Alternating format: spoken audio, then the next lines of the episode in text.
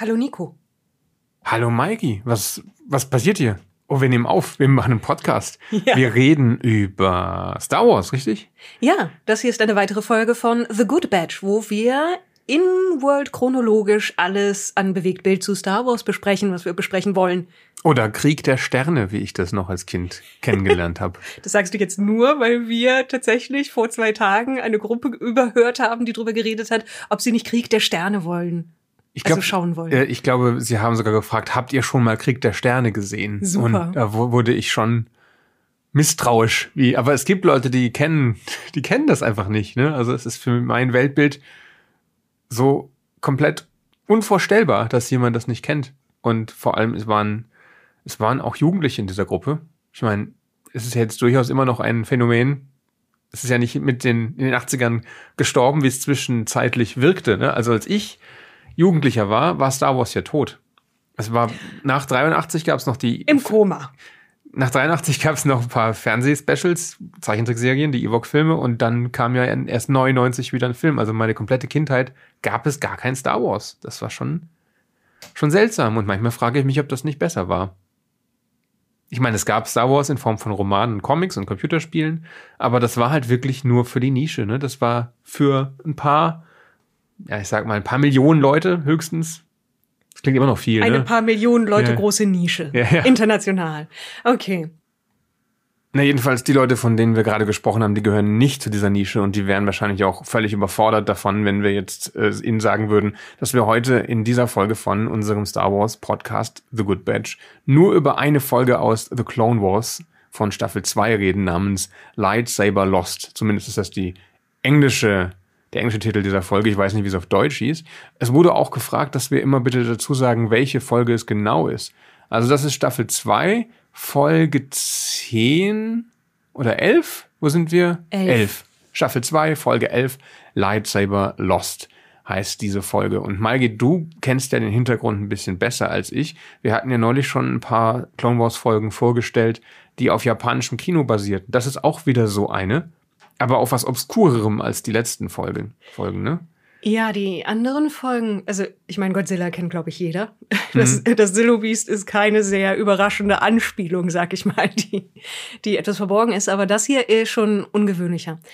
Das, die Vorlage dafür ist ein Film von Akira Kurosawa und noch einer von seinen früheren. 1949. 49. Mhm. Stray Dog ist ein eine Cop-Geschichte mehr oder weniger, spielt zu so einer Hitzewelle. Kurosawa hat da irgendwie auch eine Neigung zu. Ich glaube, es gibt noch mindestens einen weiteren Noir-Film von ihm, der in so einer Hitzewelle spielt. Und es geht darum, dass einem jungen Cop, gespielt vom großartigen Toshiro Mifune, by mhm. the way, seine Waffe gestohlen wird, was in Japan wirklich eine große Sache ist, während in den USA ja irgendwie jeder eine Waffe hat und seine Oma auch und der Hund auch, ist das in Japan sehr, sehr, sehr strikt gehandelt und es ist eine große Sache, wenn jemand seine Waffe verliert und außerdem gerät die dann tatsächlich auch noch in die Hände von Verbrechern, die damit Leute bedrohen und sogar erschießen und sagen wir mal so, es wird irgendwie sehr viel dramatischer als, als es in einer Folge Clone Wars werden kann. Aber die Grundlage ist da, dass jemand Junges und Unerfahrenes eine wichtige Waffe verliert, was gefährlich sein kann und den eigenen Ruf schwer beschädigen kann und mit jemand Älterem aus dem gleichen Job zusammenarbeitet, um diese Waffe wiederzufinden. Nur, dass es nicht Cops sind, sondern Space Cops. Ähm, es, gibt ja noch, es gibt ja noch Cops of Coruscant, ne? Sie sind ja sind sie sind ja mehr als Cops. Sie sind, was sind sie denn? Was wäre das Äquivalent von Jedi in unserer Welt? Gott sei Dank gibt's sowas nicht. Nein.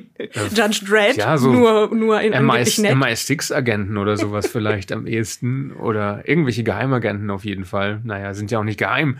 Äh, aber auf jeden Fall ist ja in dieser Vorlage auch wahrscheinlich die, das Thema drin, ist das meine Verantwortung, wenn jetzt jemand mit meiner Dienstwaffe über den Haufen geschossen, umgebracht, verletzt wird, oder?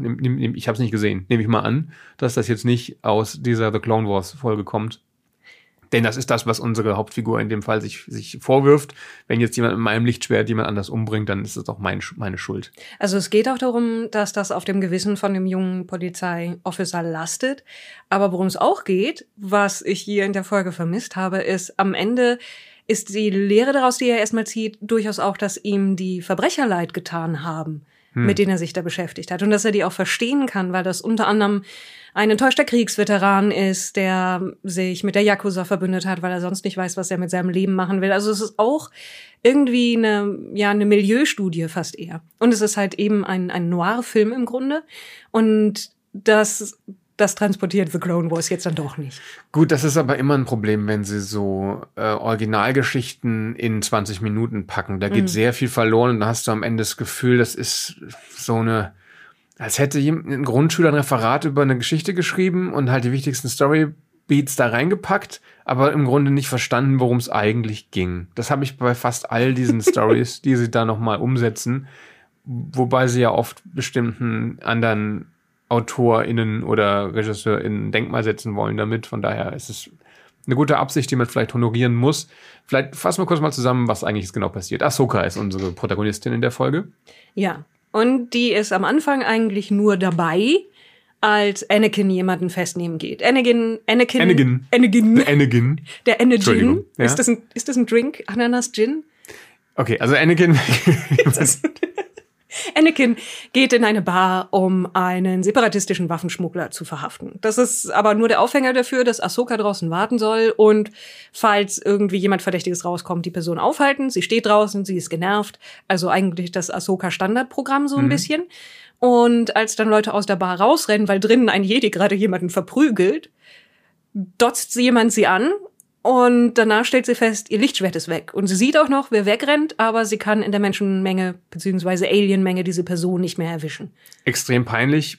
Passiert, ja. würde Anakin nie passieren, sein Lichtschwert zu verlieren. Ist nicht so, dass er es im letzten Kinofilm zweimal gemacht hätte. Oder dreimal? Ich weiß gar nicht. Ich glaube drei, dreimal. Naja. Oft genug jedenfalls. Und Gibt sie das denn zu oder ermittelt sie erstmal eine eigene Also Faust? sie ergibt, sie gibt es nicht vor Anakin mhm. zu. Das ist ihr zu peinlich. Und dann versucht sie irgendwie was rauszufinden. Und offensichtlich kennt sie nur eine Lösung dafür, wenn sie Informationen sucht. Auch wenn es eigentlich darum geht, Leute aufzuspüren, die vielleicht als Taschendiebe bekannt sind, geht sie ins Jedi-Archiv. Ich weiß nicht genau warum, außer vielleicht, dass sie eben ein Jedi-Archiv schon erstellt haben als Assets. Ja, sie werden jetzt nicht extra einen Raum bauen, nur für den Jedi-Ermittlungskrempel, wenn sie eh schon eine Bibliothek haben, die den gleichen Zweck erfüllt. Wobei sie ja auch in der Folge genug neue Modelle eingebaut haben. Ich glaube, es sind drei, ne, vier verschiedene neue Charakterdesigns drin. Ja, es ist was so ein, ziemlich viel ist für eine Folge. Es ist so ein bisschen der Tag der weirden Aliens. Also da sind ein paar Designs drin, die einfach ein bisschen ungewöhnlich sind, sag ich mal, davon, wie man die Leute zusammengesetzt hat. Fischig, bunt gestreift und nicht zuzuordnenbar, was sie überhaupt irgendwie sein sollen oder was ihre Inspiration war bei dem Jedi-Meister, der ihr hilft vor allen Dingen. Der sieht aus, als hätte man irgendwie so ein Mr. Potato Head mit unterschiedlichen Tierdingen. Ach, bestückt. so schlimm finde ich ihn nicht. Ich finde, er hat ein bisschen was von den Weisen aus äh, Dark Crystal. Nur nicht ganz so in die Länge mm, gezogen. Aber er hat ähnliche ja. Vibes. Es ist ein langsames, altes Wesen, mhm. das dann sagt, komm, äh, ich ermittle jetzt mit dir zusammen, wir finden endlich Twitch schon wieder. Und das ist ein Charakter, der, glaube ich, danach nie wieder vorkommt. Ich erinnere mich auf jeden Fall nicht, den noch mal jemals wieder gesehen zu das haben. Das ist Tera Sinube oder Sinube. Ich glaube Sinube. Ja, er hat auf jeden Fall schon mal einen japanisch klingenden Namen. Ja. Und ja, es ist so ein, für mich ist es so eine Art Kamel, Kamel-Alien. Kamelschnabel Armadillo okay. Läuft gebückt, ein bisschen bucklig und hält sie halt erstmal nur auf. Sie hat das Gefühl, dass das keine große Hilfe ist, aber das Viech, äh, der Jedi-Meister will nun mal mitkommen. Und das wird auch ein bisschen rassistisch, finde ich, ne? wie sie dann diese Fisch-Aliens bezeichnet. Und dann haben wir auch eine Menge sehr ähnlich aussehender Fisch-Aliens, aber sie finden dann das tatsächliche Taschendieb-Fisch-Alien. Und das sagt ihnen, es hat das Lichtschwert schon an einen Waffenhändler weiterverkauft. Ich fasse das mal, ich springe mal ein bisschen nach vorne, mhm. weil so viel Spannendes passiert nicht. Du kannst jederzeit unterbrechen. Mhm. Und dann suchen sie die Bude von diesem Waffenhändler auf, nur um festzustellen, der ist schon tot. Den hat jemand umgebracht wegen dieses Lichtschwerts. Und das würde ich jetzt mal direkt Ahsoka ankreiden. Aber ich glaube, er ist nicht mit dem Lichtschwert umgebracht worden, oder? Nein, denn wir sehen relativ bald, wer das Lichtschwert hat. Und also es ist so, sie finden den, den Waffenhändler tot. Mhm. Und die Freundin von dem Waffenhändler hat sich versteckt. Ja, übrigens, ähm, Sieht man das Gesicht des Waffenhändlers? Ich glaube nur kurz, ne?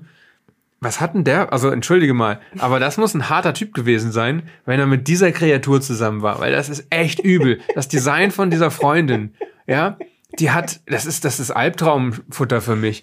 Die hat äh, ihre Augen 90 Grad gedreht, Ja. damit ihre ihre äh, Augenlider eben dann senkrecht zuklappen.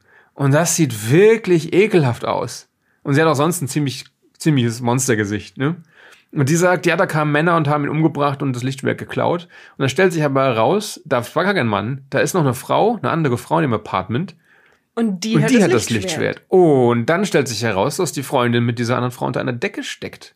Ja. Das sind also zwei weibliche Lichtschwert-Diebinnen, die wiederum es einem anderen Dieb gestohlen haben. Aber okay.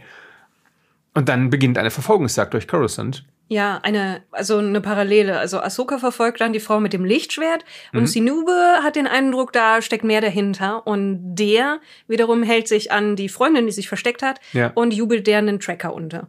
Und das ist entscheidend, weil Ahsoka verfolgt also ihre Lichtschwertdiebin, bis die dann vom Dach springt und in dem Gleiter von der anderen landet, die sie abgeholt hat. Mhm. Aber weil Sinube den Tracker dran geklebt hat, können sie die jetzt verfolgen. Und zwar bis sie in der U-Bahn-Station Ja. sozusagen sind und dann dort äh, Geiseln nehmen.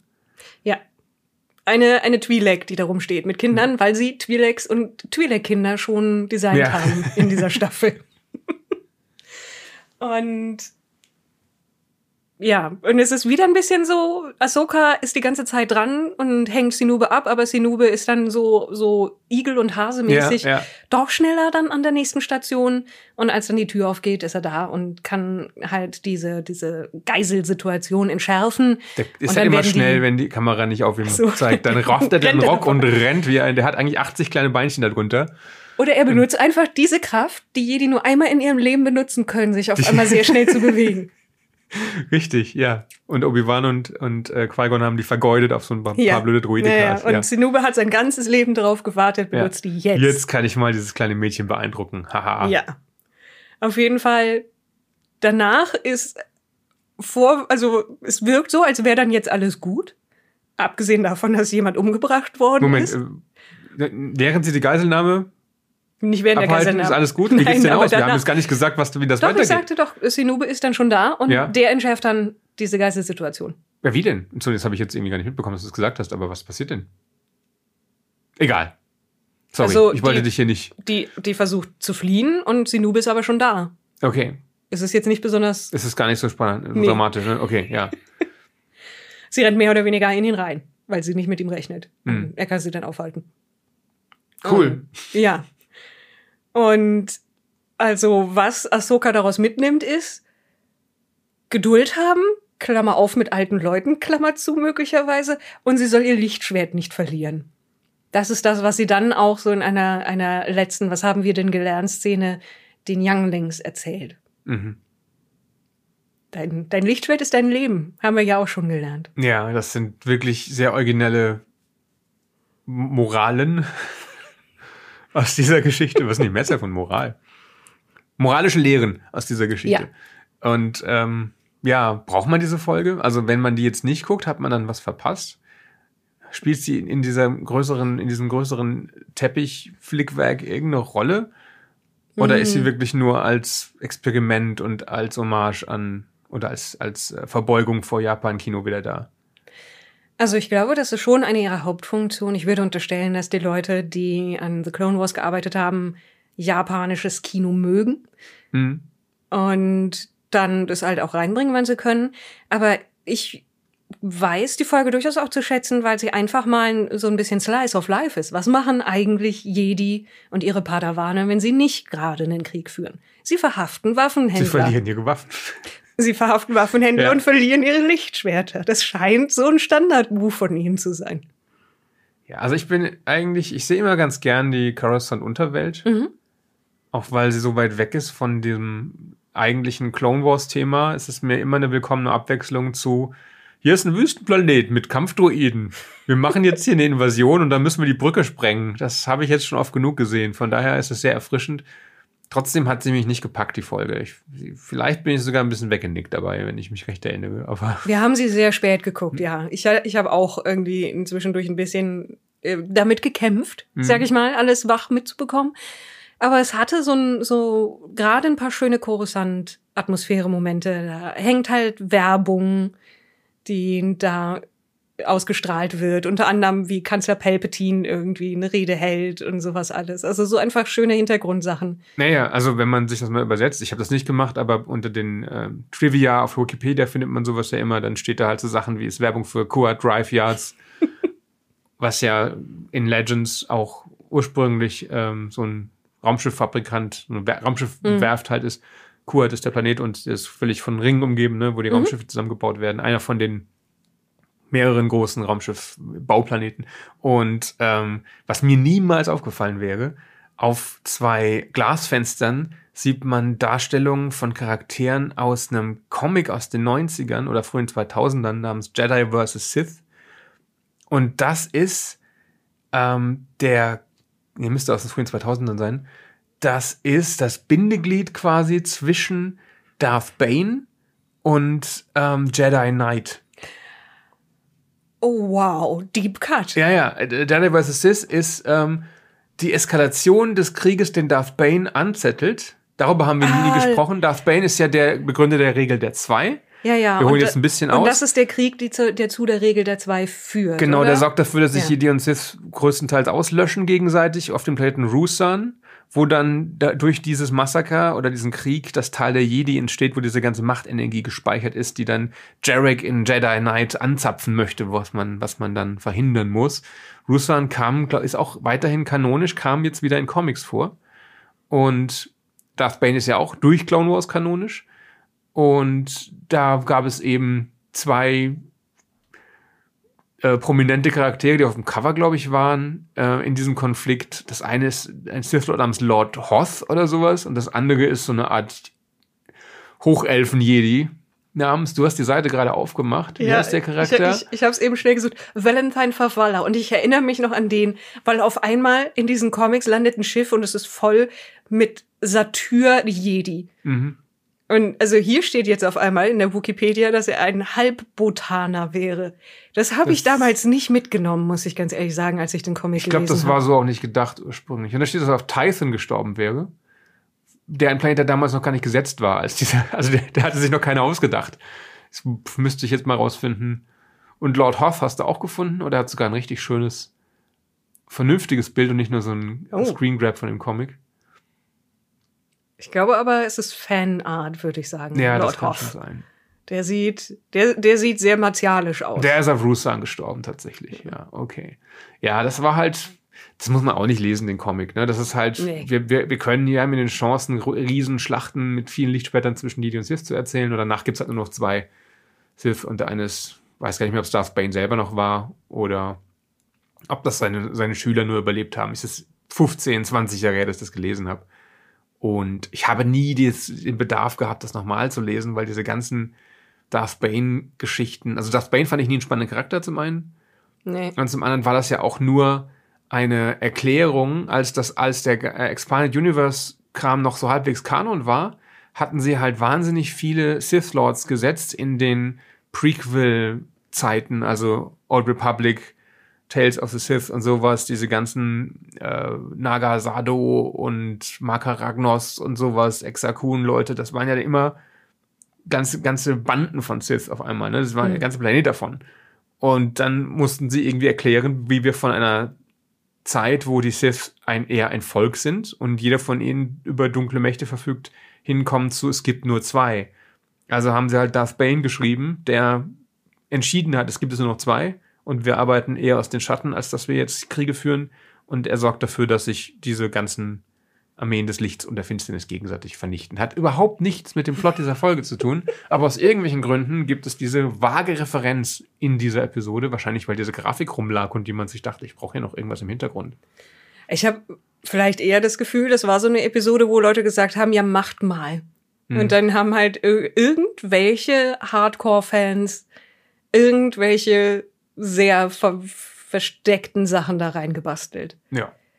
Ich finde das schon irgendwie süß. Ich habe jetzt irgendwie so, so ein bisschen den Headcanon, dass vielleicht einfach diese Comics auch so In-World-Stories sind. Nicht besonders gute. Geschichten, gute Nachtgeschichten Ja. von Jedi und Sith. Das kann gut sein. Und bisher gibt, gab es keinen Grund, die aus dem Kanon zu löschen. Also wir sind ja nicht in Bereiche vorgedrungen, wo wir alles vor der High Republic irgendwie umschreiben hätten müssen, oder? Also Nö. Kommt vielleicht noch.